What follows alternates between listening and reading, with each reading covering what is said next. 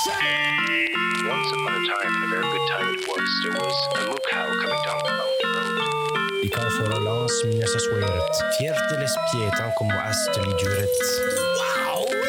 Notre tâche, c'est d'aider les dogmatiques à bien comprendre leur propre thèse. Eine Zeit lang hatten alle Mädchen schwarze Kreise statt der Augen gehabt und ihre Augen Gesichter mit Feuerrotten geschwärzt. J'ai une faim et une soif si furieuse de la gloire de Dieu sur la terre que je compte les jours comme insensé. Er stand vor dem Tor des Diegle-Gefängnisses und war frei. Er stand an der Haltestelle. Die Strafe beginnt. Hey, Salut à tous, euh, bonsoir. bonsoir. Je dis bonsoir parce qu'il est 20h49. Oui, il est. Et à mon sens, c'est l'heure de la petite B. Oh, attention. Ah, tu entendu ça? Ah, je l'ai pas marqué. Hmm. Ah, on va pas chugger comme la dernière fois parce qu'on on risque de roter.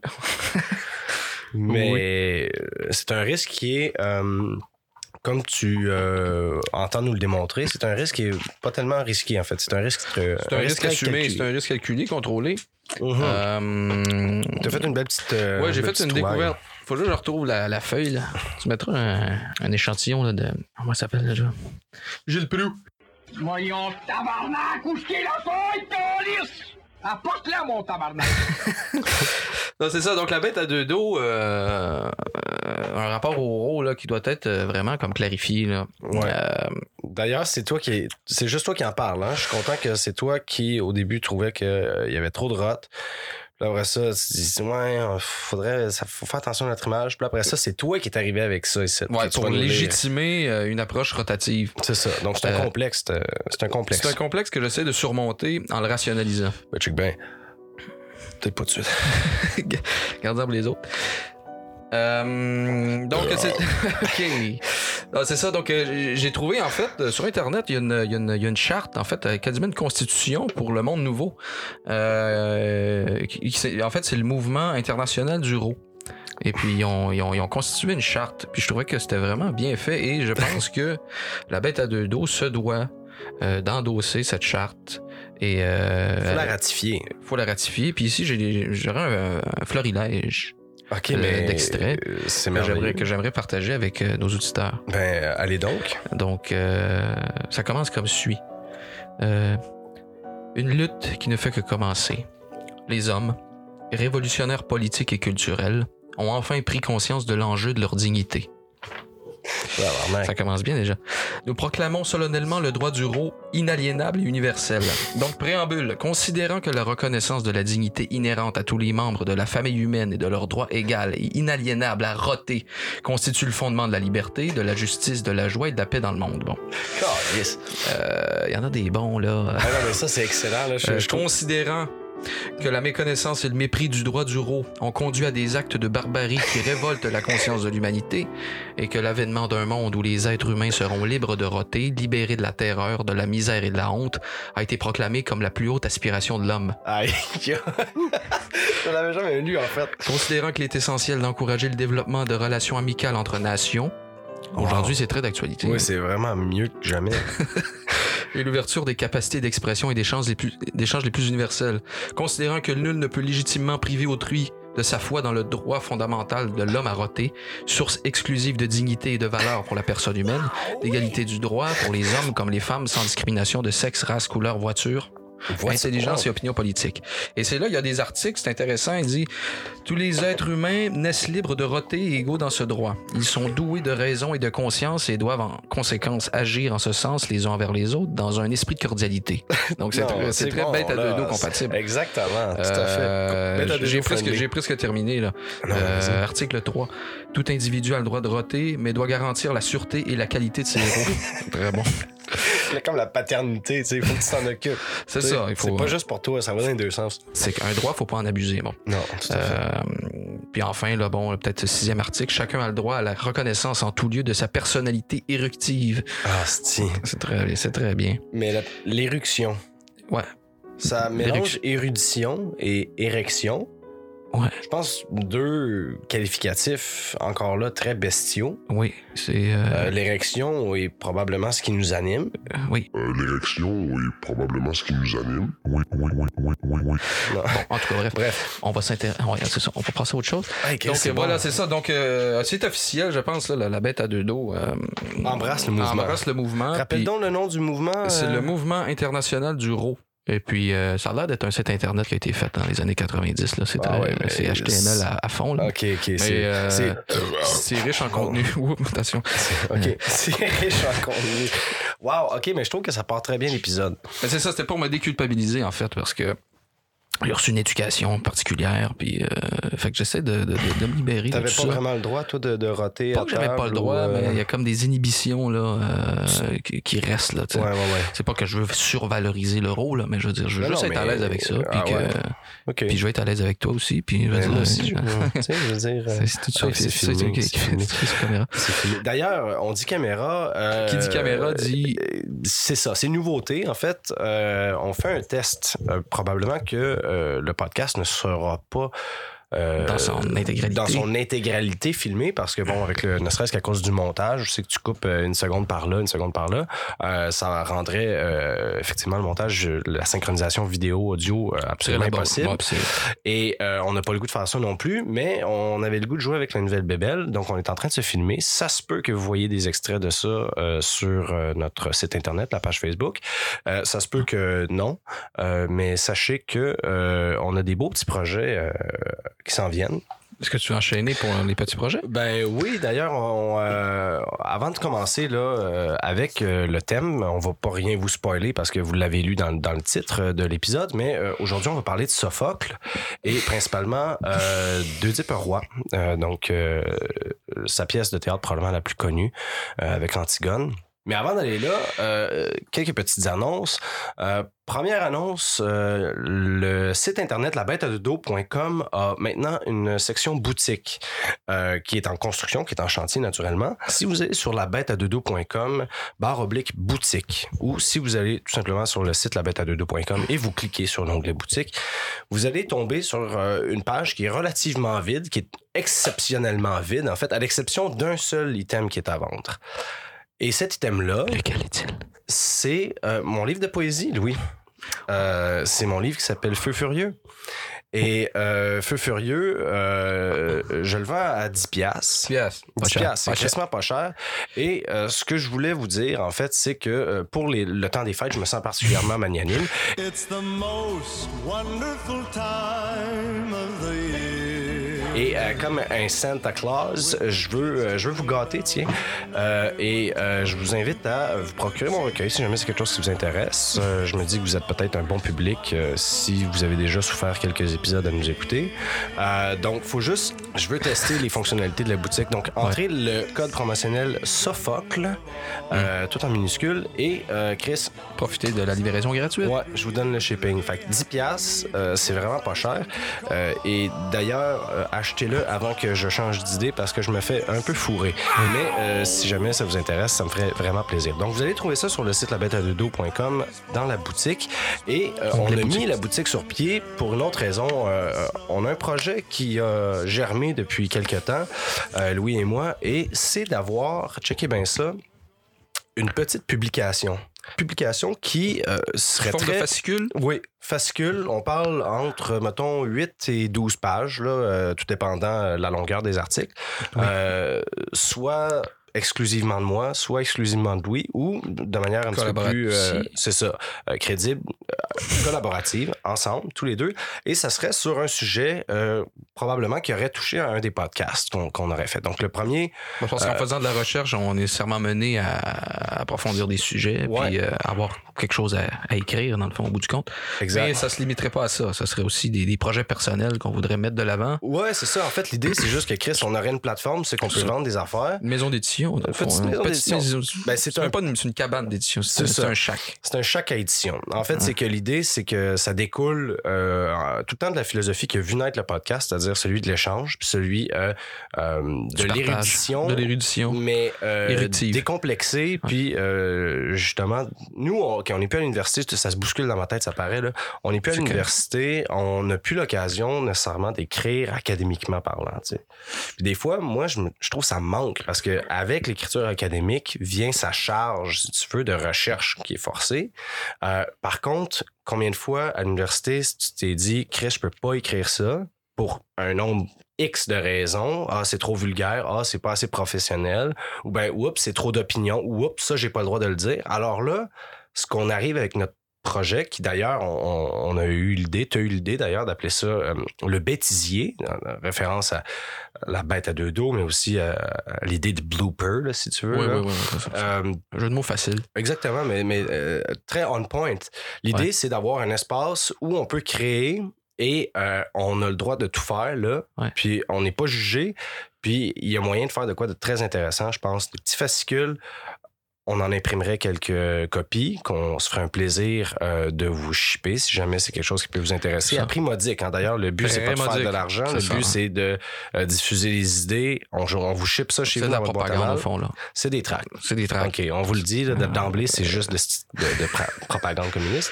Et euh, sinon, possibilité aussi de l'avoir en version digitale, naturellement, Ouais, euh, soit, soit gratuit ou à, à prix euh, ridicule, une pièce euh, symbolique. Là, tu sais.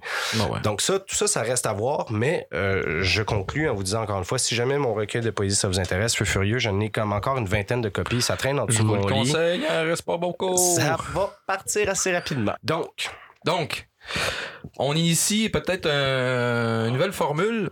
Euh, capsule philosophie. Bon, euh, j'ai comme eu cette idée-là. Là, en fonction des, en fonction des, des épisodes, il y a peut-être des thématiques philosophiques qui, qui pourraient être, qui pourraient être abordées. Fait que là, on a un jingle. On va mettre le jingle. oui, le jingle, le jingle. Au commencement était le logos.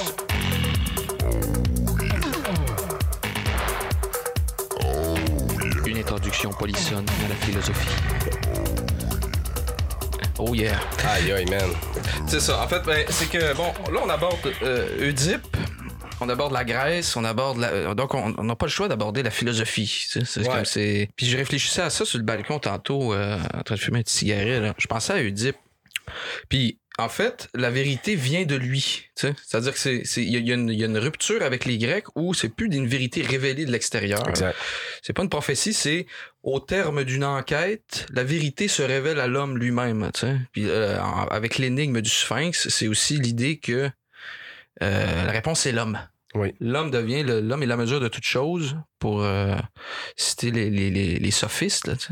Mais c'est que l'homme devient l'énigme à résoudre, alors que c'est plus juste la question d'interroger les. Il y a encore la, la question des dieux et de la nature, mais il y a quand même une clarification dans l'histoire de la pensée, mettons, dans son développement, qui, qui marque une époque importante, puis qui, en fait, euh, est vraiment importante du point de vue, je dirais, de l'apparition de la philosophie, en fait, coïncide avec ce questionnement-là.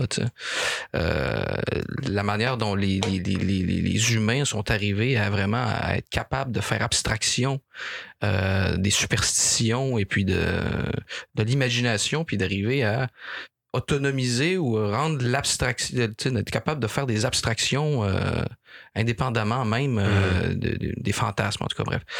Euh, puis je voulais simplement, il y avait une anecdote qu'on trouve chez, chez Cicéron euh, à propos de Pythagore, parce que, bon, on parle de l'origine de la philosophie.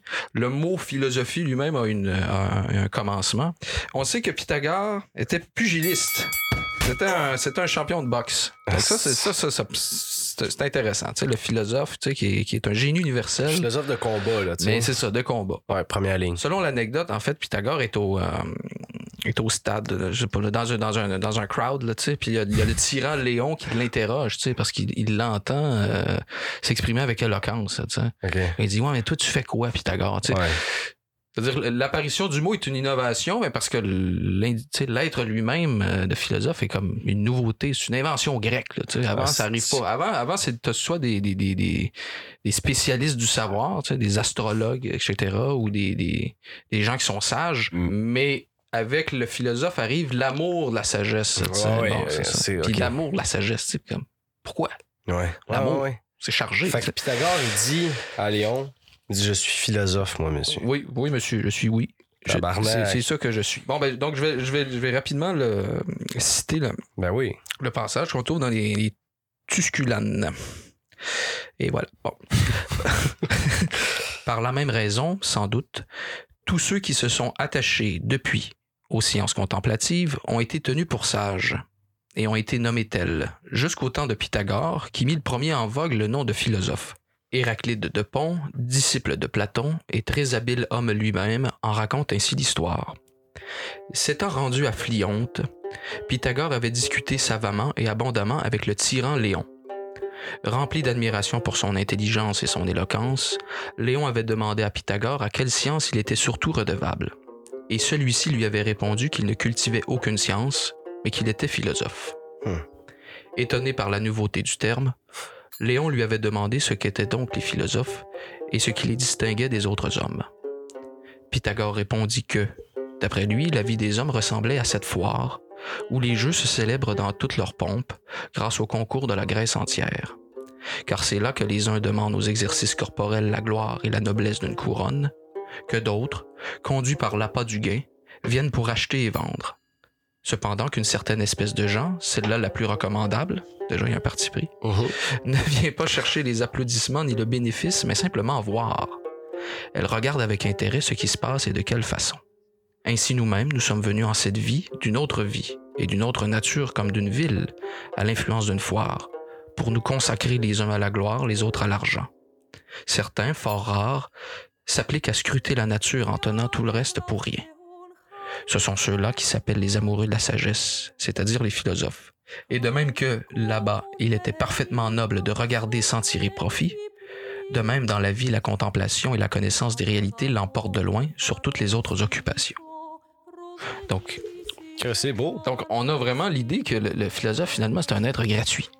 Euh, gratuit. C'est un être qui, qui, qui s'intéresse simplement à l'être. Parce que l'amour de la sagesse, avec, avec Hegel, va devenir, le, va devenir autre chose, va devenir une science effective. Il faut Ok, fait attendre que là, tu jumps plus loin, plus loin pour revenir à l'origine de la philosophie. Parce qu'avec 2003 ans. Ouais. 2012. Ouais, chaud. Euh, parce qu'avec Hegel, c'est ça. Il va- il va falloir Hegel pour que la philosophie devienne science effective. La vraie figure dans laquelle la vérité existe ne peut être que le système scientifique de cette vérité. Contribuer à rapprocher la philosophie de la forme de la science pour qu'elle puisse déposer son nom d'amour du savoir et devenir savoir effectif, c'est là ce que je me suis proposé. Ça, c'est dans la préface de la phénoménologie de l'esprit. Petite lecture de chevet. Petite lecture de chevet. Et puis, pourquoi Hegel, pour comprendre l'origine de la philosophie, le besoin de philosopher, c'est qu'il va dire il faut qu'il y ait une scission.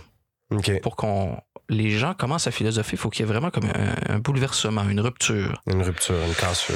Ouais, c'est- la scission est l'origine du besoin de philosophie. La, la philosophie commence par la ruine d'un monde réel. Tu vois, ça, c'est toutes des questions qui. qui c'est quoi la philosophie? Qu'est-ce qui, qu'est-ce Ouais, qui ouais. m'intéresse dans le fond? Ouais. Puis c'est déjà philosophique de poser la question de philosophie. Euh, et puis il va dire ici, dans son histoire de la, de la philosophie, il va dire. Là, ça, ça va nous ramener au grec, en fait, c'est pour ça. là. OK, là, c'est... C'est C'est pas, c'est pas, c'est pas, c'est, c'est gratuit, mais il y a quand même, euh, il y a quand même une cohérence dans l'ensemble, ok? Ouais, je te suis, man. Moi, j'étais jusqu'en enfer. Parfait, merci. En histoire de la philosophie, il suffit donc de mentionner brièvement les périodes historiques et alors apparaît spontanément ce qui a été dit sur cette position. Bon.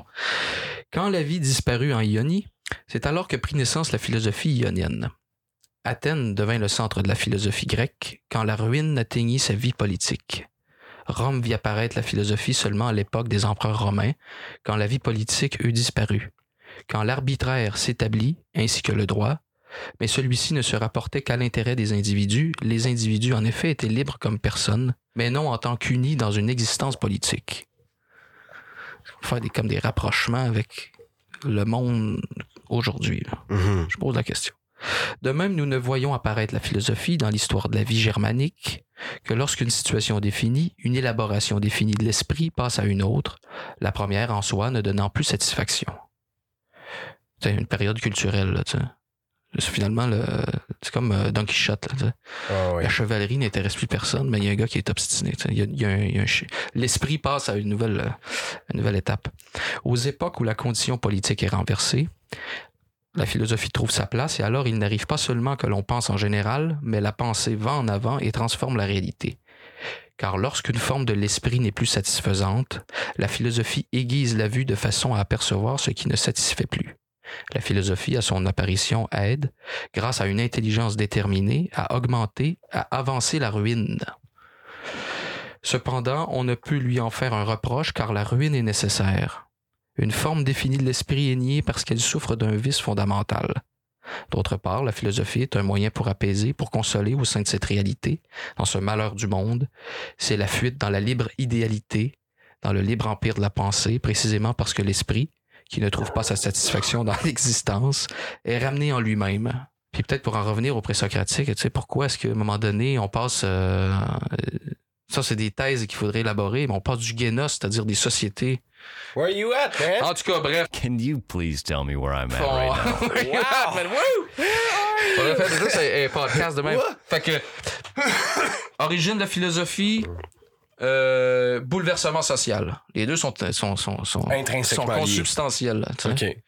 Pensez, en fait, euh, il faut qu'un monde soit, en- soit en train de se décomposer pour qu'on commence à philosopher. Quand, quand on est dans une période Voilà. euh, d'expansion, de développement, le boom. Now I get you. You know what I mean? Aucun besoin de philosophie puisque la société, elle est, elle est, elle est, elle est confortable dans son unité. Tu vois? Ouais, ouais, ouais. Euh, puis ça me semble juste se rapprocher de finalement d'Oedipe, mais aussi, euh, comme on va voir, effectivement, que euh, av- avec la fin de, de la vie de Sophocle commence ça, la, déperdition d'Athènes et commence l'apparition de la philosophie comme activité euh, vraiment dominante. Là, tu sais. mais du temps, du, du temps de Sophocle, la philosophie, à part avec Anaxagore qui est comme conseiller de Périclès, Non, mais c'est trop tôt. mais ça, c'est c'est plus tôt. tu sais. C'est Mais- trop tôt. Mais euh, bref, C'est très intéressant. c'était euh, capsule philo au commencement était le logo. C'était la petite capsule philo. Ouais. On va remettre le jingle. Le jingle. au commencement était le logos.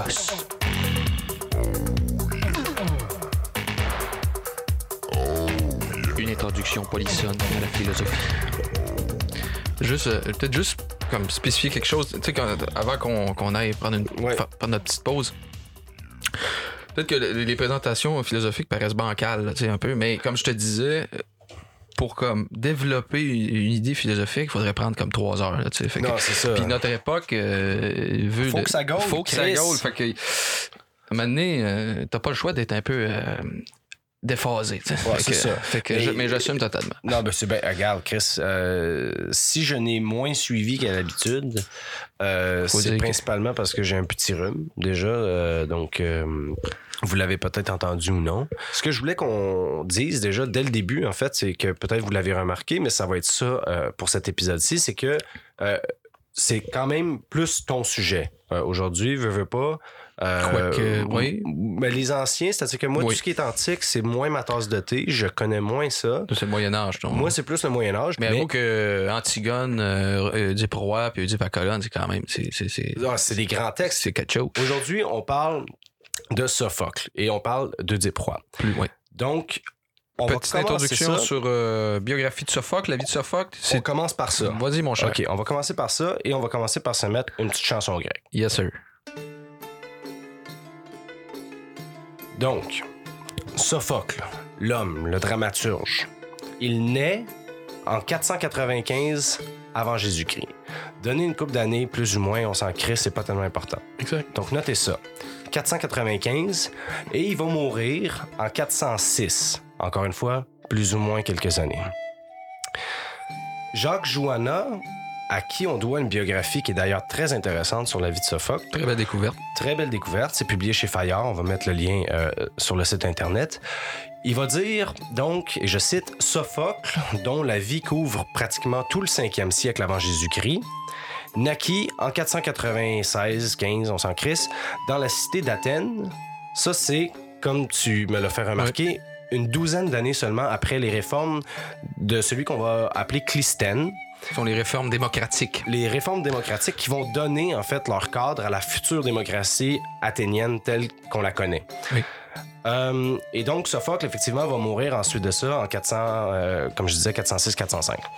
Il est plus jeune qu'Échille, d'un quart de siècle environ, et plus âgé qu'Euripide, d'une quinzaine d'années, mais comme Sophocle va vivre très longtemps, d'ailleurs certaines personnes disent qu'il va vivre jusqu'à comme 95 ans, un truc comme ça, il va euh, mourir un an après Euripide, qui, euh, je le rappelle, était son cadet. Mm.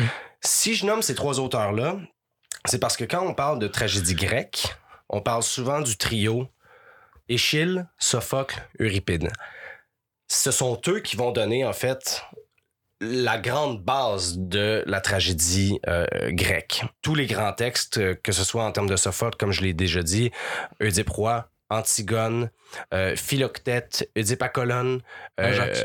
Ajax, très important, euh, les Limiers, Échille, on a les sept contre Thèbes, on a les tragédies, tra- les Trachidiennes, en tout cas, euh, quelques a- textes a- très importants.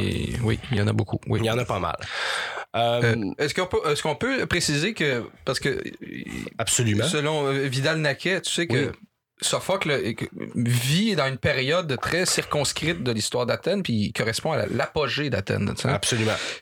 Oh, puis j'étais parti sur une citation, mais finalement, ça, va, ça, ça, ça nous amène ailleurs. C'est Mais- plus loin, ça. Oui, je pense, ton Vidal Naquet. C'est ça, oui. Mais- Mais, on, va, on va revenir sur le siècle d'or d'Athènes pour essayer de comprendre un peu d'où ça vient, ça, cette espèce d'immense prospérité culturelle et économique d'Athènes, puis qui voit finalement Sophocle comme espèce de climax euh, artistique, tu sais, euh. On, on y reviendra effectivement, mais Comme garde, garde en de tête que l'époque classique. C'est ça, c'est- qu'il va donner ses lettres de noblesse à la limite à une époque. tu sais. c'est ultimement comme si Sophocle était l'âge d'or d'Athènes. C'est ça, ouais, ouais. Ça correspond à quelques années près à ce qu'on appelle le siècle d'or, euh, le siècle de Périclès, hein, qui dit, Ouais, je pense. ouais, ouais. Le biographe de Sophocle, que j'ai mentionné plus tôt, Jacques Joanna, On va dire qu'elle est bonne. est bonne, hein, Chris? Écrit, et je cite encore une fois, pour chaque citoyen, le DEM, et le DEM, D-E accent grave M-E, c'est, euh, comme Louis me, me le mentionnait, la division, en fait, administrative. C'est C'est ça. c'est l'équivalent d'une circonscription. Ouais. Euh, Est-ce le- l'équivalent d'une circonscription? C'est un, Oui, une c'est une circonscription une entité- politique. Puis qui est inclus dans d'autres circonscriptions, là. c'est-à-dire que c'est vraiment une, une localisation spatiale euh, et donc politique. Là. Mais c'est ça. Et, et le démos, d'abord, c'est pas le peuple, c'est le dem. C'est le DEM. Donc, sur- démocratie. Ouais. C'est le, le- le pouvoir des dem, euh, c'est-à-dire des, des habitants des dem qui se rencontrent en conseil puis qui, qui, qui se rencontrent, qui légifèrent. OK, c'est ça. Donc, Ouais. voilà, le DEM, entité territoriale, politique, etc. Et donc, euh, je reprends la citation. Pour chaque citoyen, le DEM n'était pas seulement une circonscription administrative, c'était aussi sa petite patrie. Et là, on pense à Rosemont. Oui. Sa petite patrie. C'est ça. Tout en faisant partie de la grande cité d'Athènes, le DEM était une communauté de citoyens ayant sa, vie propre, ses assemblées, ses magistrats, ses cultes. C'était pour chacun le pays natal, le lieu de son enfance, le lieu dont les activités de l'âge mûr occultent le souvenir et qui ressurgit avec d'autant plus de force à l'heure de la vieillesse. Il est symbolique que Sophocle, à la fin de sa longue carrière, ait fait revivre dans sa dernière œuvre le DEM de son enfance, jusque dans le titre de la tragédie, Édipe à Colonne, parce que Sophocle venait du dème de Colonne, Colonne. une région administrative, une petite patrie qui fait partie de la grande agglomération euh, d'Athènes. Et Louis, je sais pas si ça te tente de Qui le est en lire. périphérie d'Athènes, hein? qui est, en, l'as-tu dit? qui est en périphérie d'Athènes. Ouais, c'est ça. Ouais, c'est ça. Parce Entre que la campagne et la ville. là, T'as comme le grand Athènes et euh, j'ai lu par moments qu'ils disent que Colonne est un quartier d'Athènes et à Ouais. d'autres parties ils disent que c'est comme c'est une périphérie. C'est comme une espèce de banlieue. Euh, donc euh, dans Oedipe à Colonne, il y a un superbe passage. Très beau passage qui mérite, selon moi, d'être d'être lu. Là. oui, qui est le chant, en fait, du cœur, parce que, bon, euh, la tragédie grecque est composée non seulement d'acteurs principaux, euh, normalement un ou deux au début de la tragédie, mais également de choreutes. Donc, c'est des membres qui font partie d'un chœur et qui lui-même est, si tu veux, euh, un petit peu dirigé par ce qu'on appelle le coryphée, qui est un personnage qui va prendre, en fait, la voix collective et puis va euh, la, euh, la- je vais, je voyons, va prendre le lead. Il va prendre prendre le lead, mais ouais, c'est ça, il va l'assumer. Il va Ouais, assumer ouais, la- va représenter. Là. Exact. Et donc, dans. Oedipe à Colonne, qui est une pièce qui a été jouée de manière posthume dans la vie de, de Sophocle, donc en 401, si je ne me trompe pas, quelques années euh, après, après son décès, il y a un très beau passage qui est chanté par le chœur et qui décrit en fait les merveilles de, euh, de colonne les, les- les caractéristiques Bucolique. du dème, bucolique du dème, et on peut pas s'empêcher de penser que c'est Sophocle et non pas le, le, le chœur qui parle de son dème natal. Ouais. Petite anecdote d'ailleurs, euh, Oui. on disait de Michel, de Michel Chartrand que c'était un coryphée de tragédie grecque. C'est pas vrai que les boss, ils courent au-devant de toi pour t'améliorer ta situation, hein? Il frappe sa poche, puis là, il comprend. C'est- Le cœur représente le peuple, tu sais, le porte-parole. Ça, c'est Ouais, ouais, ouais, ouais, intéressant. Wow, Ça m'a analogie. marqué, ça. Ouais, c'est bon. Donc, ça va comme suit. C'est au pays des beaux chevaux étrangers que tu es venu, dans la plus belle des campagnes, l'éblouissant colonne, aimé des rossignols qui module la voix limpide au creux vert de la ravine, haute du lierre noir comme le vin, sous la feuillée impénétrable, aux dieux voués, protégeant ses berceaux de fruits, des feux du plein soleil, du souffle des tempêtes. Car c'est là qu'exultant du mystique délire, Dionysos revient toujours mener le cœur des nymphes ses nourrices. Là, chaque jour s'épanouissent, sous la sainte rosée en grappe opulente, le narcisse, des deux déesses très augustes, antique diadème, et l'éclat doré du safran. Là, toujours vives, d'un cours toujours égal, les sources du Céphise s'épanchent vagabondes, et chaque jour, leur eau pure pénètre l'ample sein de la plaine aussitôt fécondée. Là se plaisent les muses. Wow. C'est comme C'est quand même chapeau. C'est quand même très bien écrit. Ouais. Bravo. Bravo, Sophocle. Sophocle qui repense à sa patrie Ouais. natale. Un dernier hommage. Un Un dernier hommage, effectivement, avant, avant de mourir. Euh, pour continuer un petit peu dans la vie de Sophocle, et je vais, je vais être relativement bref là-dessus, euh, Jacques Joanna nous parle de son éducation. Donc, son éducation juvénile quand il était jeune. Et il écrit On a guère d'indications sur la formation intellectuelle de Sophocle et sur la façon dont il acquit cette immense culture qui le rendait aussi brillant dans les banquets. Il aurait appris. Oh, tu crées, c'est une petite vieille. Oh, wow. C'est drôle parce que tu as ouvert ta bière quand j'ai dit banquet. Regarde. Chris, c'est bien fait. J'attendais. J'attendais le bon moment. Il aurait appris l'art tragique auprès d'Échille, donc l'autre dramaturge, le doyen, si tu veux, des dramaturges dont, dont je, je faisais mention plus tôt. Dès sa jeunesse, il se distingua dans les deux domaines qui jouaient un rôle capital dans l'éducation des jeunes Grecs, c'est-à-dire la gymnastique et la musique. Dans ces deux disciplines, il obtint un prix et fut récompensé par une couronne. Il est vrai qu'il fut à bonne école. Il suivit pour la musique les leçons euh, d'un maître réputé, Lampros, qui lui apprit à jouer de la lyre et à danser. Et donc, ces, skills-là, dans le fond, vont euh, lui être reconnus, notamment en 480. Donc, on fait un saut dans le temps, euh, alors que euh, a environ une 15-16 ans. Et il va être Sophocle choisi comme chef de chœur pour célébrer la victoire inespérée des Grecs sur les Perses euh, de Xerxès lors de la bataille de Salamine. Donc, je pense que pour donner un point de référence à nos auditeurs, il faudrait partir à partir de la, la- la- la bataille des Thermopyles. Donc, la bataille des Thermopyles, c'est la bataille la plus connue qui est passée à l'histoire. là, En fait, c'est une des, c'est une des batailles, là. C'est-à-dire qu'il y a- comme trois grandes batailles. Il y a la bataille euh, de Marathon, Mhm, mhm, oui, oui. Thermopyle et Salamine.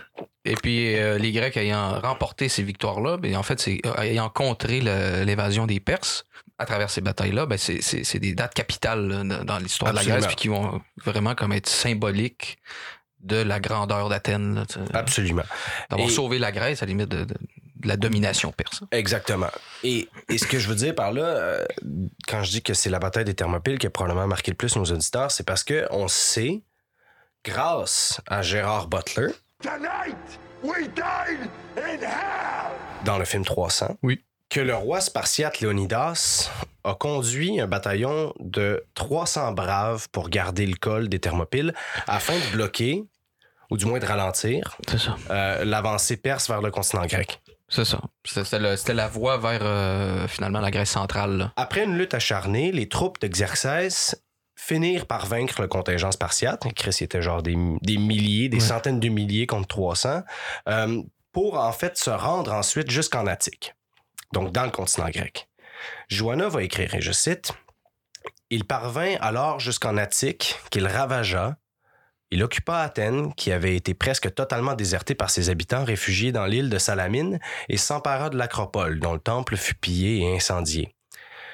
La situation paraissait désespérée aux Athéniens, mais la flotte grecque, repliée à Salamine, réussit à l'emporter sur la flotte perse, trop nombreuse pour manœuvrer dans le détroit séparant l'île de Salamine de la côte Hmm. attique. C'est ce qu'on va, on va se rendre compte que le génie des Grecs, tu sais, dans, la, dans les batailles, c'est que bon, ils vont, ils vont, ils vont, ils vont confronter des, des, des, des armées immenses et gigantesques, Mhm. mais la quantité s'avère euh, un handicap. C'est-à-dire que les, les, les Perses vont engager des gens de, de, de contrées différentes, donc ils, qui vont pas nécessairement parler le même langage, Mhm. qui n'auront pas nécessairement les mêmes coutumes, ouais, des mercenaires. ouais. Donc, il y a déjà, comme du point de vue stratégique, de cohérence militaire, des problèmes qui vont se poser. Puis la quantité va être vraiment comme le désavantage des Perses, alors que les Grecs seront très cohérents et très, comme, très rusés dans leur, dans leur approche. C'est euh, exactement ça la que j'allais dire. Et juste pour renchérir ce que tu dis, Alors qu'ils sont beaucoup moins. ce qui est intéressant avec Oedipe, qu'on va rencontrer d'ailleurs dans quelques minutes, Oedipe, tout comme Ulysse, font figure parmi les grands personnages des, Les des. Odyssées, les Ouais. héros. Ce sont les deux personnages, Oedipe et Ulysse, qui sont reconnus pour triompher via la ruse, en utilisant leur sagacité plutôt que leur force Ouais, brute. ouais, ouais, ouais, ouais. Normalement, le héros Et les dieux tragique, favorisent cette, euh, cette faculté. tout à fait, tout à fait. Et on reconnaît donc une espèce de mise en récit divine. grec dans les personnages d'Ulysse et d'Oedipe à savoir se servir de leur tête pour euh, vaincre. Puis souvent, c'est ça, les Grecs appellent ça la métisse. Oui, exactement. c'est- ça que j'ai eu tantôt. Ouais. You're good. Ah, hein, Fuck, I mean- you're good, man. Non, mais c'est ça, c'est-à-dire que c'est une intelligence qui est pas nécessairement pratique, c'est pas une intelligence théorique, c'est une intelligence de ruse, mais tu sais, de- de- de- de- d'être capable de- de- d'exploiter chaque opportunité à son avantage, c'est-à-dire, c'est toujours, t'es dans l'action. C'est ça, c'est un art martial, en Ouais, fait, ouais, la ouais. ruse, quand tu y penses. C'est-à-dire que, euh, effectivement, ça demande une participation très, très présente. Ouais, ouais. Et Bon. ça, c'est, en fait, on dirait que c'est, ce qui a vraiment permis aux Grecs de rayonner, puis de, de survivre, puis de, de s'imposer. Donc, vois-tu, Louis, c'est ça que, que, que je voulais dire avec la, la- la victoire de Salamine, c'est que la flotte perse était tellement impressionnante que euh, c'était impossible pour elle de mener à bien en fait ses manœuvres militaires d'un simple point de vue de, de, de on tasse les navires, on va. Et en plus, c'était des, c'était des, des régions maritimes qui étaient inconnues d'eux. Tout à fait. euh, Tu arrives dans un détroit où l'eau n'est pas nécessairement profonde. Je sais pas, tu connais pas la côte. Il y a des récifs, il y a des, des rochers. Et comme je le dis, en fait, on dit même que, euh, selon les, les- les historiens, que ce soit Hérodote ou Thucydide, euh, on, on dit qu'elle était la flotte perse composée de plus de quatre fois Hmm. plus de navires que celle des Grecs. Donc, ce moment-là, comme tu le disais, la victoire de Salamine, est- il est culminant dans l'imaginaire grec, particulièrement athénien. Euh, parce qu'Athènes, rappelons-nous, est juste de l'autre côté de l'île de Salamine. Elle n'est pas très loin. Euh, Excuse-moi, mais tu sais, Athènes sauve la Grèce, là. Avec Oui. cette bataille-là. là. Oui, Ben, oui, D'ailleurs, oui. il y a comme il y a, d'autres- il y a une bataille à Platée, Platée qui est une autre ville, une autre cité proche d'Athènes. Puis euh, les Platéens sont souvent des alliés, euh, qui, qui très volontaires dans la dans la coopération là, euh, pour contrer des ennemis. Là, c'est vraiment comme salut, euh, salut aux Platés. là, Salut, sais. Platé. Salut Platé. Salut à toi, peuple grec. Mais il y a, d'autres petites batailles qui vont se faire progressivement pour chasser le, le reste de- de- des contingents perses. Mais Salamine demeure quand même euh, l'espèce de. C'est une victoire totale, Ouais. c'est capital. ouais.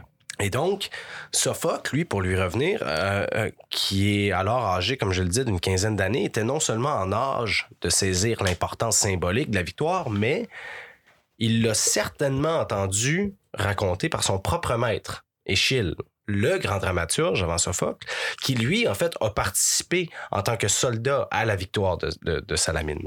Et, dans et cette la, célèbre tragédie, les Perses. Les Perses, exactement, qui, que j'ai pas lu. relatent. Moi non plus. Bon, ben, ok. Oui. Et blattes. Allez, les, c'est ça. Donc, les Grecs, non seulement fiers de leur ruse et de leur ingéniosité, furent reconnaissants aux dieux euh, pour cette divine surprise, comme le rappelle Hérodote.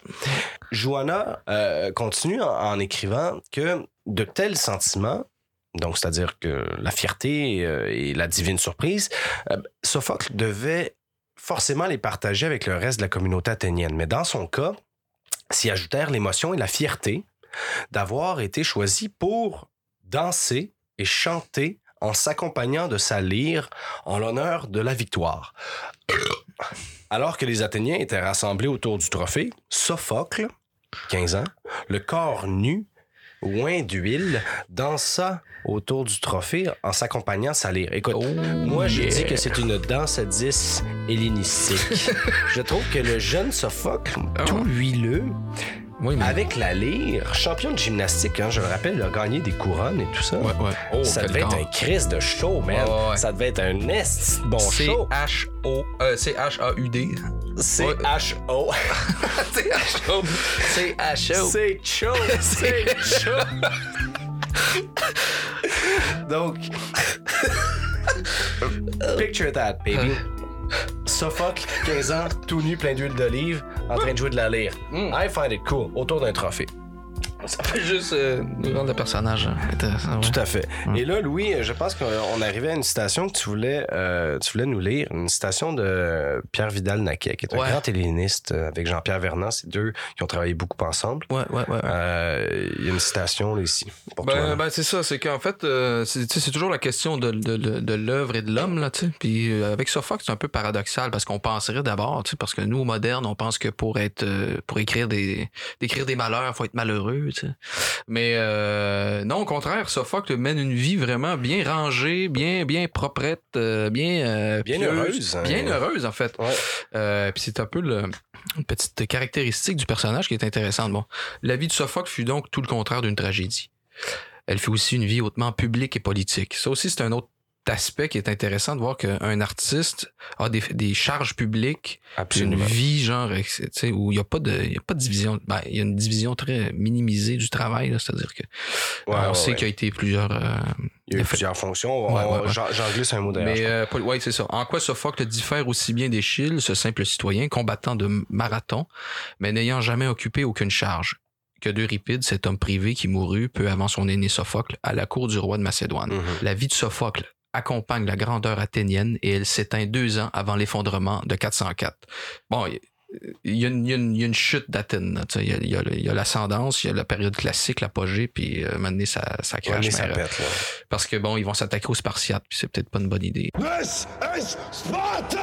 Ouais, puis ils ont tiré, ils ont tiré Ils ont ti- l'élastique. ouais, c'est un ça, peu, ils ont là, tiré tu sais. l'élastique, Quand ouais, tu commences à, à imposer abusé, aussi tes, tes anciens chums, Ouais. c'est là que ça commence à péter. Ça, ça te, ça te Ouais. retombe dans, dans la face, ouais. Donc, effectivement, il y a, il y a ce que tu as suggéré, en fait, comme étant peut-être une espèce de paradoxe. C'est-à-dire, comment est-ce qu'on peut être un homme si heureux, comme Sophocle, et à la fois écrire les plus grandes tragédies qui vont après ça peupler puis habiter euh, l'imaginaire collectif. ce sont des tragédies qui sont collectives. hein. Ce sont des- pas des tragédies Exactement, individuelles. c'est peut-être pour ça que. C'est ça. Et on va y arriver d'ailleurs. Il faut qu'on il faut qu'on y arrive à Sophocle, Oui, c'est-à-dire à, à Oedipe. Oui, il faut. Euh, sachons seulement que Sophocle, très grand auteur, Mm. va remporter des concours tragiques d'une manière incroyable, sans précédent. Euh, écoute, j'ai une citation ici. Il aurait été couronné 24 fois et ne fut jamais troisième, OK? Parce qu'ils sont organisés chaque année des, ce qu'on appelle des, des, des Dionysies. Et il y a plusieurs, il y a plusieurs Ouais, il y a autres plusieurs, ouais. euh, types de, de, de, de- Les de- Panathénées aussi. Hein. il y, a, il y a vraiment un- une panoplie euh, de concours et de célébrations qui sont tout le temps euh, religieuses. Ouais. C'est lié à un culte. Mais ça, c'est des grosses brosses, là. C'est des crises de Dionysies, là, brosses, ça- là, ça- là. ça-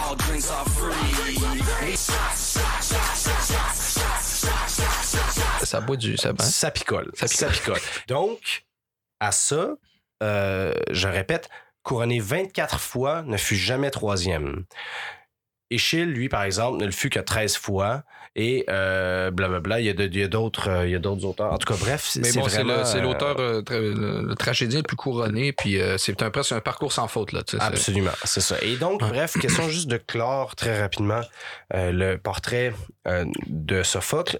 Il faut juste garder à, à l'esprit que sa vie a été extrêmement complexe. Et là, j'ai sauté tout un pan qui est quand même relativement important, c'est celui de l'homme politique Ouais. et du stratège. Parce que Sophocle va faire un esti de carton en présentant sa pièce Antigone. Quand il présente Antigone, le monde vire sur le top. C'est comme une vraiment Beatlemania, si tu veux, sauf que c'est une Sophocle-mania. Et les gens disent Wars. c'est l'auteur d'Antigone. La pièce monumentale et son renom va aller tellement grandissant que éventuellement la société athénienne va, va s'en enorgueillir. Va dire nous avons Sophocle. Et Fouille-moi pourquoi. Je ne sais pas comment fonctionnaient les rouages politiques euh, de l'époque, mais on décide que c'est une bonne idée de faire de Sophocle, le grand poète, on va le faire stratège militaire. Et donc, Sophocle va devenir non seulement un stratège aux côtés de Périclès, mais selon disent certaines biographies, parce qu'encore là, il y a beaucoup de spéculation, un proche et un ami de Périclès. Il y a des bonnes anecdotes sur un petit peu la confrontation euh, entre les deux, où Périclès, homme, euh, tu sais, dans un, un- une main de fer, dans un gant de fer, qui, qui va reprocher à Sophocle d'être un petit peu trop sentimental et de gérer sa stratégie militaire comme il gérerait des stratégies amoureuses. tout ça. Mhm.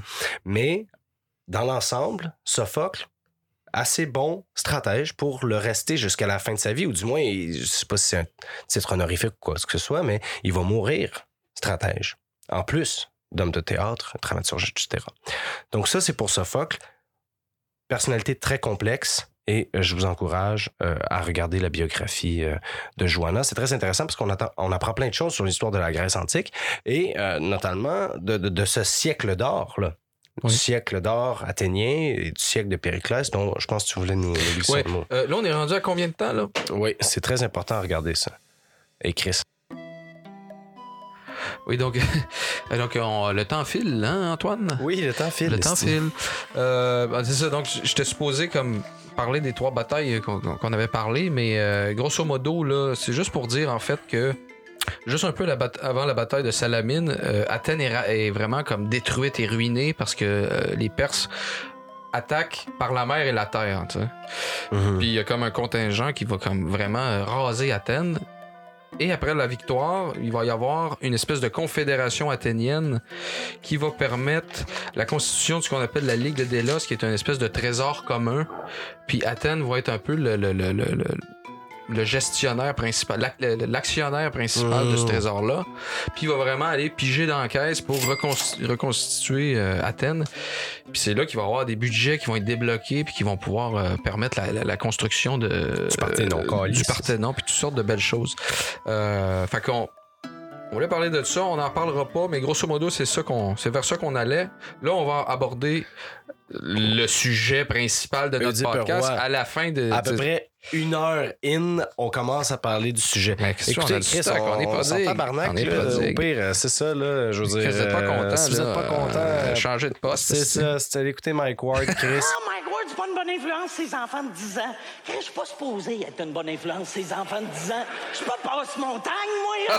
Non, c'est pas vrai, on vous aime. Restez pas. Restez, restez, restez, restez. Je vous aime, je vous aime. Euh, Oedipe Roi, Oedipe Roi! pièce de Sophocle, représentée quelque part entre 430 420 avant Jésus-Christ. Oui. Maintenant, grosse job. Ouais. Essayez de résumer, Résumer, bon. rapidement. Essayons de résumer. Par où commencer? OK, C'est- parce que y a- Ben là, ça se- OK. le résumé C'est ça. Ta femme dessus, ta gueule, grosse épaisse! passe- Premièrement. le résumé se passe en deux temps. C'est parce que pour comprendre la pièce Oedipe Parce que Roi, euh, c'est comme le film on a- Memento, tu sais, ça commence par la fin. c'est ça que j'allais dire. En fait, on arrive au milieu. On appelle, on Ouais, appelle le ça milieu. in medias res. On, aimait- on Mais arrive au t'apprends ce qui milieu s'est de l'action. passé avant, après. C'est ça. C'est juste, juste ça, je veux OK. dire. Question de faire les choses relativement simples. Sachons que Oedipe est le roi de Thèbes. Ouais. Il est marié à Jocaste. Pour la pièce Oedipe roi, c'est pas tellement important de le savoir, mais il a quatre enfants. Il a Ismène, sa fille, Antigone, une autre fille, il a Éthéocle et il a Polynice. Donc quatre enfants. Arrive à Thèbes un grand malheur. La ville est ravagée par la peste. Un messager est envoyé à l'oracle de Delphes, qui est connu d'ailleurs dans toute la Grèce, pour savoir qu'est-ce qu'on fait et pourquoi est-ce que nous sommes châtiés des dieux. Le messager revient avec le message suivant. La ville de Thèbes va souffrir de la peste jusqu'à ce que vous ne crissiez dehors ou tuiez. Tuiez. Tu y es. C'est- tuiez. Ça beau, moi. Moi aussi. Le ou les responsables d'un meurtre impuni. Le meurtre de Laios, Le meurtre se trouve L'ancien- être le meurtre de Laios qui est l'ancien roi de Thèbes. de Thèbes, juste avant l'arrivée d'Oedipe. Laios, suivez-moi, faites-vous un plan, arrangez-vous. Laios était le premier mari de Jocaste, la femme actuelle d'Oedipe. Oedipe est arrivé. What the fuck, qu'est-ce qui se passe? Can you please tell me where I'm at right now? Tout le monde est en train de brailler, notre roi est mort, tu sais. Moi le fait. Hein? arrive et il se démarque à l'époque de son arrivée par des exploits, et notamment, notamment un exploit Un exploit que- qui, qui est assez connu, là. qui est assez connu. C'est l'exploit d'Oedipe et du Sphinx, ou de la Sphinx. de la sphinx, ou de la chienne. C'est ça, la chienne ailée. La chienne ailée. La Sphinx, j'ai lu ça tout à l'heure, elle est féminine, en fait, Tête en de femme. apparence. Ouais, Corps de lion. Avec des boules. Des boules, ouais. Ouais, Ah ouais. bonne- euh, bon rack. Euh, mais non, mais je veux dire, le mot sphinx est féminin. Ouais, c'est la euh, sphinx. en, en grec, mais il est masculin en français. Donc, c'est pour ça que ça, c'est une querelle dont on n'embarquera pas là-dedans. Non. le, la sphinx, on en calisse. Oui. Le sphinx pose un problème. Parce que il est perché dans les montagnes et il mange tous les passagers, euh, pas les passagers, mais les passants, les gens qui, qui voyagent en bordure de- du col. Euh, il les dévore. En fait, il leur pose. la- Ouais, c'est ça. C'est-à-dire que oui, c'est ça, mais c'est systématiquement euh, une mort assurée parce qu'il va poser une énigme. Et l'énigme, si tu ne peux pas lui répondre correctement à l'énigme, si tu trouves pas la réponse, ben t'es dévoré. Et à un moment donné, Chris, Oedipe se dit euh, Moi, je vais y aller. Pas plus fou qu'un autre. Arrive la rencontre entre Oedipe et le Sphinx et il dit Je vais répondre à ta question. La question est la suivante Qu'est-ce qui, le matin, a Attends, je quatre pattes? Ah, je l'ai de mémoire, je suis bon, c'est parfait Ah, pour moi. c'est vrai comme que un bon. Qu'est-ce qui le matin a quatre pattes? Qu'est-ce qui le midi a deux pattes? Et qu'est-ce qui le soir a trois pattes? Oedipe, il pense à ça, puis il dit, Chris, je l'ai ta réponse. Il dit, c'est l'homme. Pourquoi? Il explique. Le matin, c'est l'enfance. Marche à quatre pattes. Le midi, c'est l'âge adulte. Marche à deux pattes. Le soir, c'est la vieillesse. Tu marches avec une canne. Trois pattes. Le sphinx fait... et tombe et s'enfale en bas des En rochers. bas du rocher. C'est un suicide ou une mort de stupéfaction. Une mort Oh, de oui, stupéfaction. Et donc, Oedipe, tout triomphant, revient à Thèbes. Et consacré roi. Consacré Pour roi. avoir délivré Thèbes de du- la sphinx. Exactement. Et donc, tout ça, euh, si vous nous suivez, ça se passe à peu près en trois temps différents. OK? Ouais, ouais, ouais. Donc, tout ça pour dire que la pièce Oedipe roi s'ouvre sur la question suivante. Euh, la peste frappe à nouveau la ville. Oui. Le messager revient de Thèbes, euh, de, de, de Delphes, pardon, et dit Nous devons chasser le meurtrier de Laios, euh, sans quoi euh, la ville va, va sombrer. Ouais, ouais, ouais, ouais. Oedipe se dit Pas de problème, on va t'arranger ça. Il se dit On va tout faire pour retrouver le meurtrier. Et qui qu'appelle? Who you gonna call? Who you gonna call? Tiresias. Tiresias. Tiresias, c'est étrangement, et notez déjà l'ironie du sort et le, le jeu de clair-obscur qui revient dans toute la pièce, Ouais. c'est le voyant du village. Mais le voyant qui est aveugle. Il voit rien. Il voit rien. Vieux Chris, il voit rien. Mais il voit tout. Fait il voit dit, rien. puis il dit, Chris, Tiresias, c'est toi qui es le best. Ouais. Dis-nous comment que ça se passe, comment qu'on va faire pour trouver le meurtrier. Tiresias, au début, est un peu hésitant, il dit non, je, je sais pas. Vous voulez pas le savoir, en fait. Vous- Ben, ça commence que, bah, c'est pas clair, ah, ça, on- ça fait longtemps, tout ça. Oedipe abuse et Ah insiste. ouais, il insiste, dit, Chris, vieux fou, m'a te faire, m'a te faire battre. De moi, c'est c'est quoi la réponse?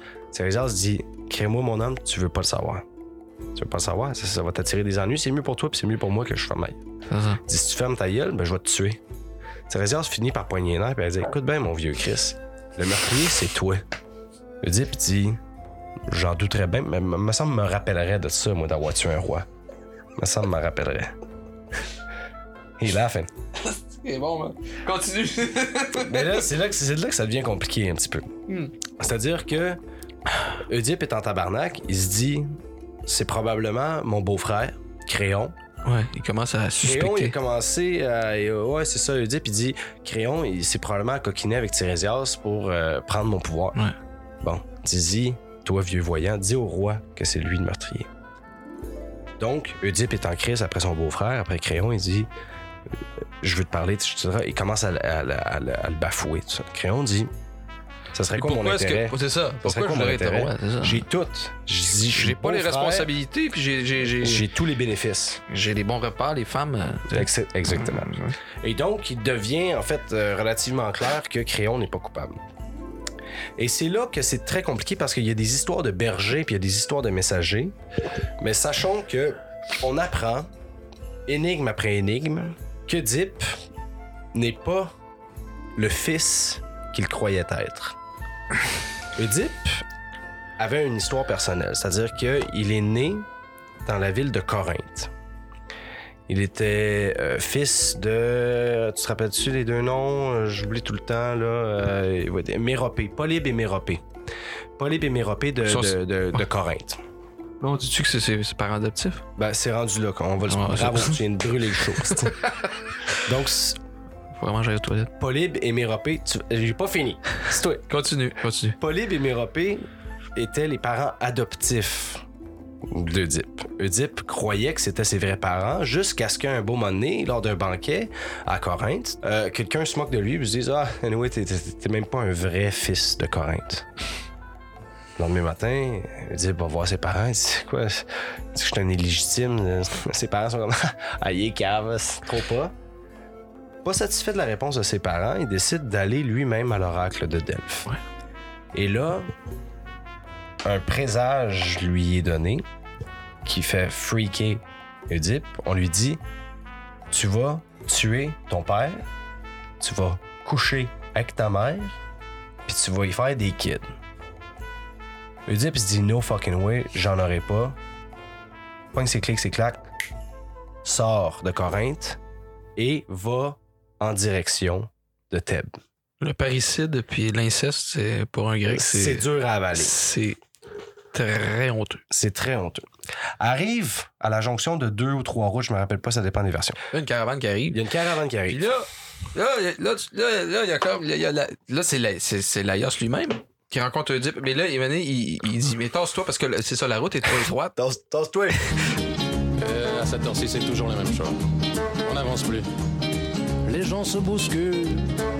La route est trop étroite pour laisser passer de, de carrosse. Ouais, puis les deux sont pas mal un peu stubborn. Ouais, ouais, c'est- c'est des aristocrates. tu. Mais ça se laisse pas tout ses pieds. Il est tout seul. C'est un petit cul sur cheval. Mais il laisse même pas le temps de se tasser que Laios, il attaque tout de suite. C'est ça. Beau cœur. Puis là, s'ensuit une, s'en- s'ensuit une course folle. Ça, c'est un cas de rage au volant typique. C'est typique. C'est un petit baveux qui partageait pas le chemin. Laios, fou à marde, il était avec ses, ses 3-4 chums, non, son, son 6, je crois. Ils veulent Le pas laisser passer Oedipe, commence à l'attaquer. Oedipe est bon cavalier, hein, Légitime défense. Puis moi, j'ai répliqué, j'ai rentré dans la sienne. Légitime défense. Et il va toutes les tuer. Sauf un serviteur. sauf un serviteur.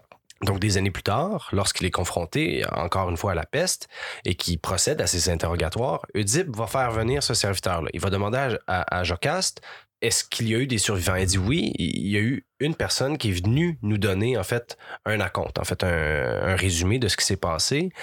Euh, mais quand il t'a vu, toi, Oedipe, arriver, quelques jours plus tard, après le meurtre, il a demandé s'il vous plaît, je veux m'exiler je veux aller continuer à faire ce que je faisais, c'est-à-dire euh, être berger. Il faisait, s'occupait des pâturages, etc. Je veux plus, je veux plus avoir rien à faire avec la cité de Thèbes. Elle dit, OK, si c'est ce que tu veux, elle a dû croire en une espèce de PTSD, un choc post-traumatique. Oedipe lui dit, va me chercher ce serviteur-là, on a besoin de faire la lumière sur ce qui s'est passé. Elle va faire guérir le, le- le- le serviteur, le survivant. Sur les entrefaites arrive un messager de la ville de Corinthe, la ville présupposément natale d'Oedipe. Ouais. Le messager arrive et dit J'ai des nouvelles à porter à votre roi. Une bonne nouvelle, mais une nouvelle qui pourrait aussi vous attrister. Oedipe euh, entend ça, euh, il arrive, dit Ouais, qu'est-ce, que- qu'est-ce qui s'est passé? Le messager dit J'ai une bonne nouvelle, vous allez être élu roi de Corinthe. Il dit Why the fuck? Polybe est mort. Polybe, qui était le père de Oedipe. Et là, Oedipe voit dans cette révélation-là quelque chose d'assez réconfortant. Il se dit Chris, la prophétie que m'avait fait l'oracle de Delphes n'est donc pas vraie. Étant donné que mon père est mort de vieillesse, est mort de sa belle mort, je ne l'ai pas tué, donc la prophétie n'a pas lieu de s'accomplir. C'était une fausse prophétie. Et voyant que Oedipe se, réjouit, euh, le messager lui dit Euh, une minute, t'es pas le fils de Polybe et de Méripée ou de, de Méropée. Il dit Comment ça je peux. dit, What the fuck? Tu étais le fils adopté, le fils adoptif de ce couple-là. Et là, il dit Quoi? Il comprend rien. Le, le messager lui dit Je le sais parce que c'est moi-même qui t'a donné au roi Polybe. Je t'ai recueilli, Ouais. t'étais un bébé. euh, D'ailleurs, t'avais les pieds enflés. euh, D'ailleurs, on, on va, le- on va le spécifier. on va. Oedipe, ça veut dire les pieds enflés. Exactement. Oedipus. Oedipus. Oedipus Tyrannus. Et donc, euh, Oedipe est un peu posé, euh, puzzled. Il dit... euh, Attends, mais pourquoi les pieds enflés? parce que, On peut-tu le dire là? là? on va le dire right après, Ok, ouais, c'est ça. Oedipe dit euh, Qu'est-ce que tu veux dire? Qui, qui, Comment ça tu m'as recueilli? C'est quoi l'affaire? Pourquoi tu m'as. Ben, il dit Le messager dit ben, Le roi euh, Polybe euh, était stérile, en tout cas dans l'incapacité d'avoir des enfants. Euh, moi, j'ai recueilli euh, cet enfant-là et je lui leur ai donné en me disant que c'était une belle offrande. tout ça. Oui, mais où est-ce que tu avais pris l'enfant? Un berger me l'a donné. Un berger, un berger de Thèbes. OK? Là, les choses commencent à s'emboîter. Sur les entrefaites arrive le berger qu'on a demandé, que Jocaste est allé faire quérir pour apaiser, disait-elle, euh, les questionnements euh, d'Oedipe. Le berger ne veut pas répondre aux questions. Oedipe, plus assoiffé que jamais d'avoir les bonnes La réponses à ses questions, dit Est-ce que c'est vrai? Est-ce que tu connais cet homme En parlant du messager. Le berger dit Oh, ça fait longtemps, je serais, je sais pas, je, sais, je pourrais pas dire. Le messager lui dit Ben oui, tu te rappelles la shot, tu sais que tu m'as donné un bébé qui avait les chevilles pétées. Et là, le berger commence à comprendre. Ah, si, je voulais pas me mettre. Non, ta gueule, non, non, non, non. Finalement, à force de menaces, on apprend qu'effectivement, le berger qu'on est allé chercher avait été. On lui avait fait la demande, exactement. Il avait été mandaté par le roi Laios, nul autre que le roi Laios, de donner son fils à la mort. Pour une raison d'ailleurs que, juste pour ne pas compliquer le tableau, on va pas vous répéter, mais Laios avait une malédiction sur sa famille, des suites d'un crime assez odieux. Il avait violé le fils de Pélops, qui est un roi, là, un roi de, de, de, de- de- de- quelque part. Bon, puis Ouais, euh, il avait finalement le fils se pend. Euh, Laios invoque une malédiction sur euh, Laios euh, pour qu'il n'ait pas de descendance. En fait. Pélops euh, invoque une Euh, malédiction oui, sur Laios. Ouais, c'est ça, sur Laios. Et finalement, il essaie d'avoir des, des enfants avec sa femme, et ça ça fonctionne pas. Euh, à un moment donné, ça fonctionne. Et... Il, il drille. il craqué. Fait que, euh, ça fonctionne, mais là, c'est ça. il- on lui annonce que son fils va, va être, va être son meurtrier. Exactement. Donc, Et- il essaie de se débarrasser de son, son fils. Et pour se débarrasser de son fils, comme les techniques avec euh, les animaux, il y perce les pieds pour pas qu'il puisse s'enfuir. Exactement. Pour les qu'il pieds meure. enflés. Tout à fait. Donc, sur le mont, c'est le cithéron. Le Ouais, exactement. il demande au berger d'amener le- le- l'enfant. va le dropper là. Ouais, c'est ça. Puis euh, après ça, on n'en parlera plus, puis tu reviendras nous voir. Finalement, il Sauf que là, pris de pitié, le berger en question qui transporte Oedipe Ouais. euh, se dit je peux pas le laisser mourir. Il voit euh, un, un autre euh, berger, un autre messager qui est en direction de Corinthe. Il lui dit écoute, prends donc l'enfant, je peux, je peux pas me résoudre à le laisser mourir comme un animal. Le messager prend l'enfant et se dit Chris, une bonne idée, faire une bonne offrande à mon roi à Corinthe. Qui lui, ouais. Et je vais lui apporter l'enfant, lui qui ne peut pas en avoir. Et donc, je ne sais pas si vous voyez à quel point tout s'enchasse.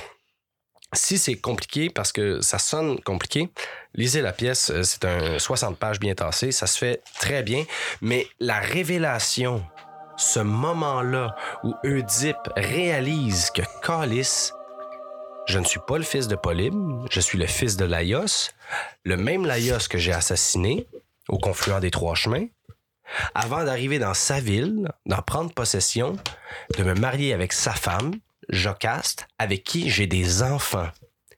Et il y a un esti beau passage, parce que là, je dirais, ça, ça conclut un petit peu le résumé. C'est c'est la folie, OK?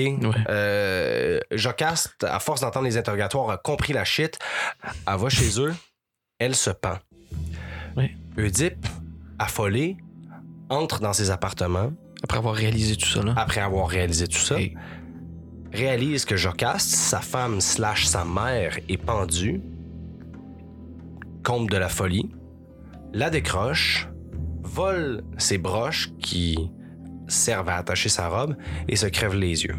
Et c'est ainsi que se termine la tragédie d'Oedipe Roi par Sophocle. Mais Louis, si tu permets, j'aimerais ça juste euh, lire la, la déchéance totale, la, la défaite en fait euh, d'Oedipe et de Jocaste. Passage, bien. Passage très important, page euh, 137 de l'édition qu'on va mettre euh, Traduction en Robert référence. Pignard. Robert Pignard. Ça va comme suit.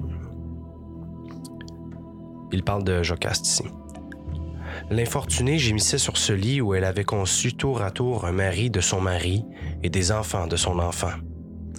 Comment elle est morte? Je ne le sais pas au juste, car Oedipe se précipitait en hurlant et ce n'est plus elle dès lors, c'est lui dont le désespoir a captivé nos regards.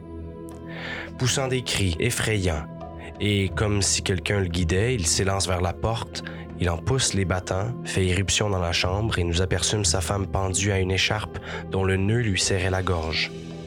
À cette vue, avec des rugissements horribles, le malheureux prince défait le nœud et le cadavre s'affaisse. C'était affreux à voir, mais ce qui suivit nous terrifia.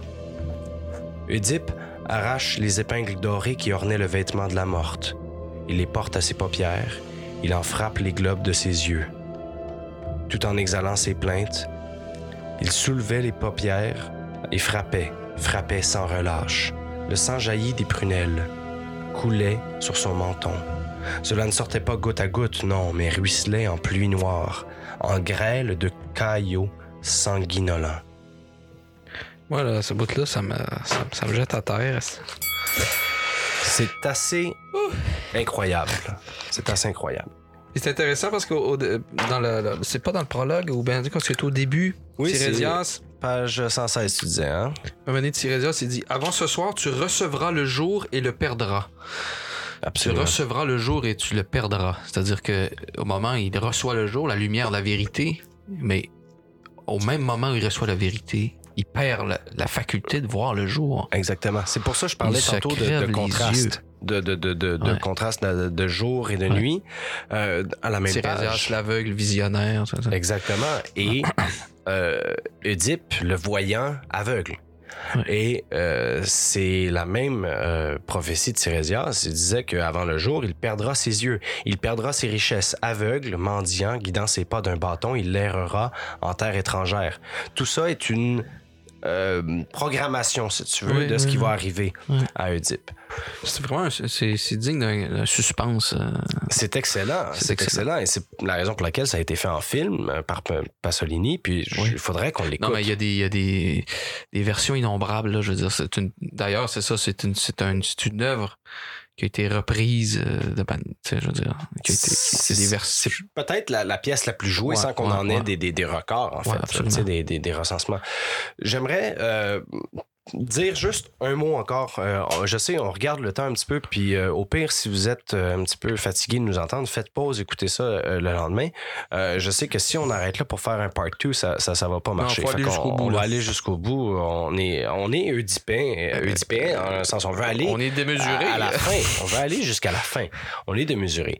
Ce que j'aimerais faire comme parenthèse, en fait, c'est juste se rappeler, nous rappeler que si la tragédie d'Oedipe est effectivement une tragédie, une invention de Sophocle, c'est-à-dire une, une création sophocléenne, le mythe d'Oedipe, lui, ne l'est pas.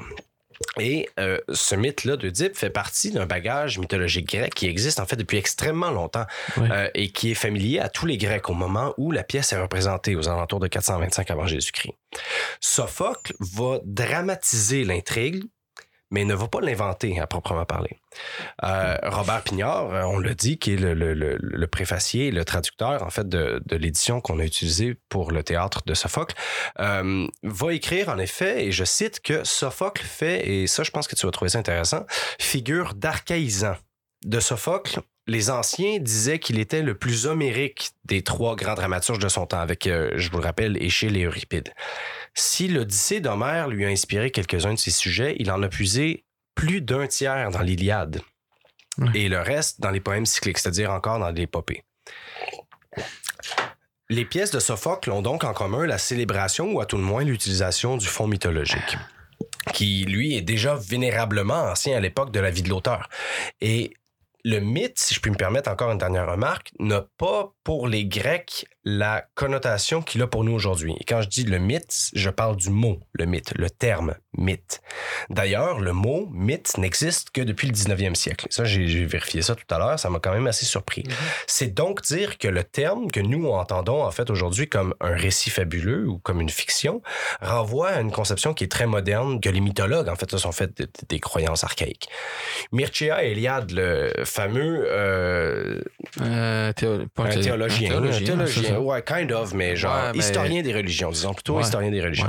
Donc, Eliade euh, a écrit euh, dans un livre qui s'appelle Aspect du mythe que, et je cite, Le mythe est une réalité culturelle extrêmement complexe. Je répète, le mythe est une réalité culturelle extrêmement complexe. C'est pas souvent qu'on voit les deux termes Ouais, juste ouais, à poser, ouais, mythe et réalité. hein. souvent, ils sont en opposition Oui, directe. oui, absolument. Dans un autre livre que je Oui. lisais dans le métro, euh, La nostalgie des origines, Eliade va écrire que, et je cite encore, dans toutes les langues européennes, le vocable mythe dénote, ouais, dénote une fiction. OK? Ce qui n'était pas le cas chez les Grecs il y a déjà 25 siècles. Mais non, pour un grec, c'est l'histoire, là.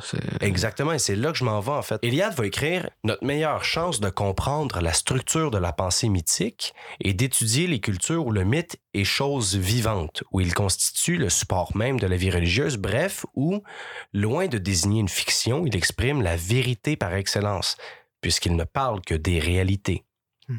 Quelques pages plus loin, il va poursuivre.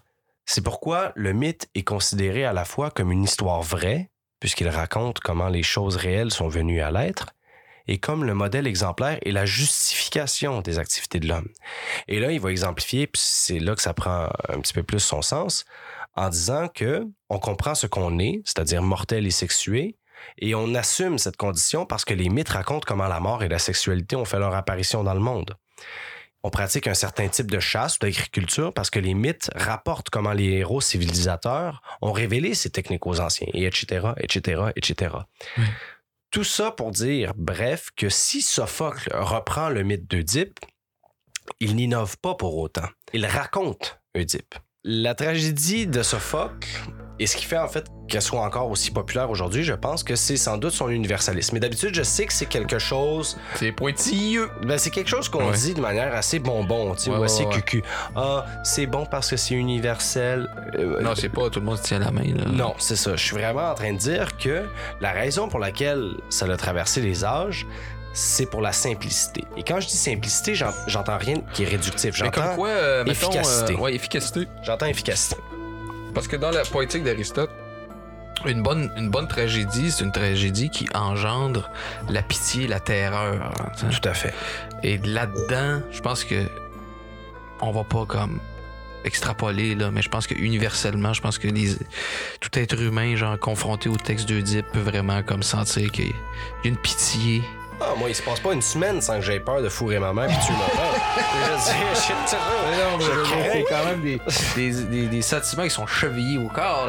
là. chevillé, pieds enflés. Pieds enflés. Et Ouais. euh, donc, écoute, ce que j'entends, c'est que la, la tragédie de Sophocle, que ce soit, comme on l'a dit, Oedipe, Antigone, Ajax, gravite autour des thèmes centraux qui ont touché les spectateurs, en fait, des premières représentations On sympathise, avec, on sympathise avec Oedipe dans sa beaucoup de quête de la vérité. Tout à fait. Et pour, pour, pour parachever tout ce qu'on Ouais. dit, le traducteur Pignard, toujours, va écrire Toutes les pièces de Sophocle exaltent la puissance de l'homme. Bien que la mort le tienne en échec, l'éphémère construit à l'épreuve du temps. La mélancolie qu'il éprouve à toucher ses limites se fond dans la douceur de la gloire pressentie. Ça, c'est fort, hein? c'est crissement total. C'est même humain trop humain, c'est-à-dire que. Cubain trop cubain. Exactement. On va vers un réalisme ici. Et sur ce point-là, et c'est la, la fin, après ça, je me tais, j'avais envie de faire une remarque générale à nos auditeurs, à nos bons bestiaux qui nous écoutent. Louis puis moi, on aime bien se faire une fois de temps en temps une petite soirée documentaire. Soirée documentaire, moi je m'installe sur le lit, tranquillement, sur lui est sur sa chaise. Souvent, on prend une petite bière, on écoute un documentaire. Et on s'informe. On a regardé un documentaire euh, récemment, produit par la BBC, euh, qui, euh, en fait, retraçait l'enchevêtrement entre la tragédie puis la politique en Grèce antique. Et on va mettre le lien dans, sur le site, là, dans la description de l'émission. Mais dans le documentaire, il y avait un professeur, et je l'ai réécouté juste avant que tu arrives, Louis, euh, un professeur de l'Université d'Oxford en Angleterre, un gars qui s'appelle Oliver Taplin, et qui a fait une remarque que j'ai trouvée crissement fascinante. En fait, gars qui avait que chèque un peu, là? non, Non, non, pas pas lui, c'est un autre. C'est un autre. C'est un bon vivant qui avait un chapeau un petit peu un canotier, là, tu sais. Oui, Euh, oui, euh, et dans le documentaire, Taplin va insister sur le fait que la naissance de la tragédie était loin d'être une simple innovation, Mhm. en fait, que c'était carrément une, une révolution. Et ce qu'il va utiliser comme exemple, en fait, pour, pour exemplifier son, son propos, c'est que, et je cite, je l'ai traduit d'ailleurs euh, vite fait, c'est la première fois dans la tradition grecque telle que nous la connaissons que les choses étaient jouées au lieu d'être narrées. Et donc, au lieu d'avoir et le roi tira son épée et dit, on a quelqu'un qui physiquement tire son épée de son fourreau et parle. Je sais que certains diront que ce n'est pas si impressionnant que même des enfants le font, mais de le faire avec une mise en récit sérieuse, avec une mise en récit en rapport avec d'importantes artères du comportement humain, Hmm. c'est une étape majeure.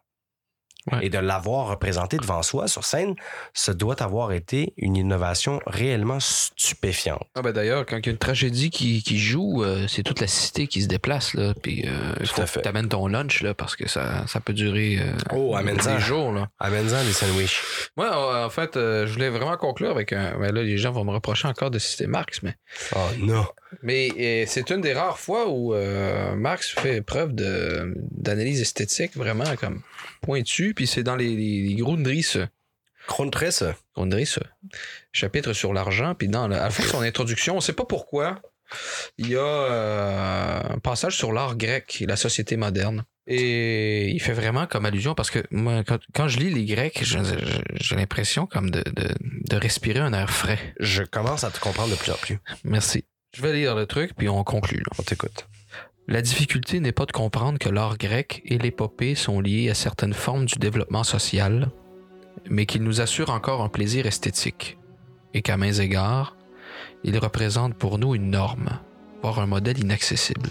Un homme ne peut redevenir enfant sans être puéril, mais est-il insensible à la naïveté de l'enfant, et ne doit-il pas s'efforcer à un niveau plus élevé de reproduire sa vérité? Dans la nature de l'enfant, chaque époque ne voit-elle pas revivre son propre caractère dans sa vérité naturelle? Pourquoi l'enfance historique de l'humanité, au moment de son plein épanouissement, n'exercerait-elle pas de charme éternel de l'instant qui ne reviendra plus? Il est des enfants mal élevés et des enfants qui ont grandi trop vite. C'est le cas de nombreux peuples de l'Antiquité. Les Grecs étaient des enfants normaux, le charme que nous inspire leur œuvre ne souffre pas du faible développement de la société qui les a fait fleurir. Elles en sont plutôt le résultat, inséparable des conditions d'immaturité sociale où cet art est né, où seul il pouvait naître, et qui ne reviendra plus jamais. C'est comment il parlait de la mythologie, mais cas. Ça ça- euh, ça m'a ému. Je sais pas si c'est mon petit scotch, mon petit chivas régal. Ça m'a ça m'a parlé. C'est beau, la question de l'enfance. la- Ouais, L'enfance perdue, un petit peu, ce qui reviendra pas. Mais ce par quoi tout ce qui est venu tire son origine. Exact.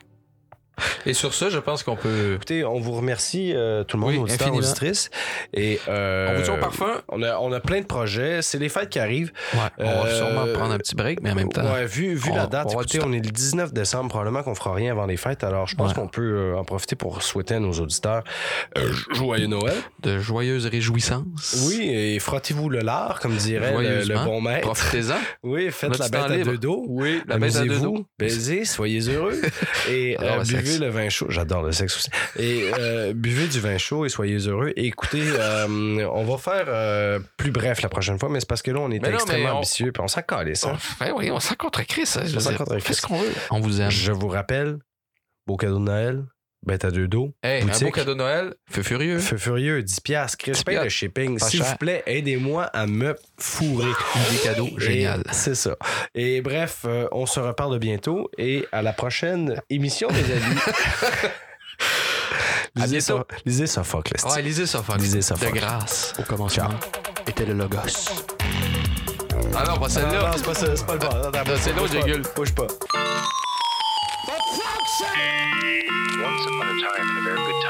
Was, there was a moo cow coming down the mountain road. De l'idurette. Notre tâche, c'est d'aider les dogmatiques à bien comprendre leur propre thèse. Eine Zeit lang hatten alle Mädchen schwarze Kreise statt der Augen gehabt, von denen ihr Eugengesicht in Feuerrotten geschwärzt. J'ai une faim et une soif si furieuse de la gloire de Dieu sur la terre que je compte les jours comme un insensé. Stil Gefängnisses things. Waffen.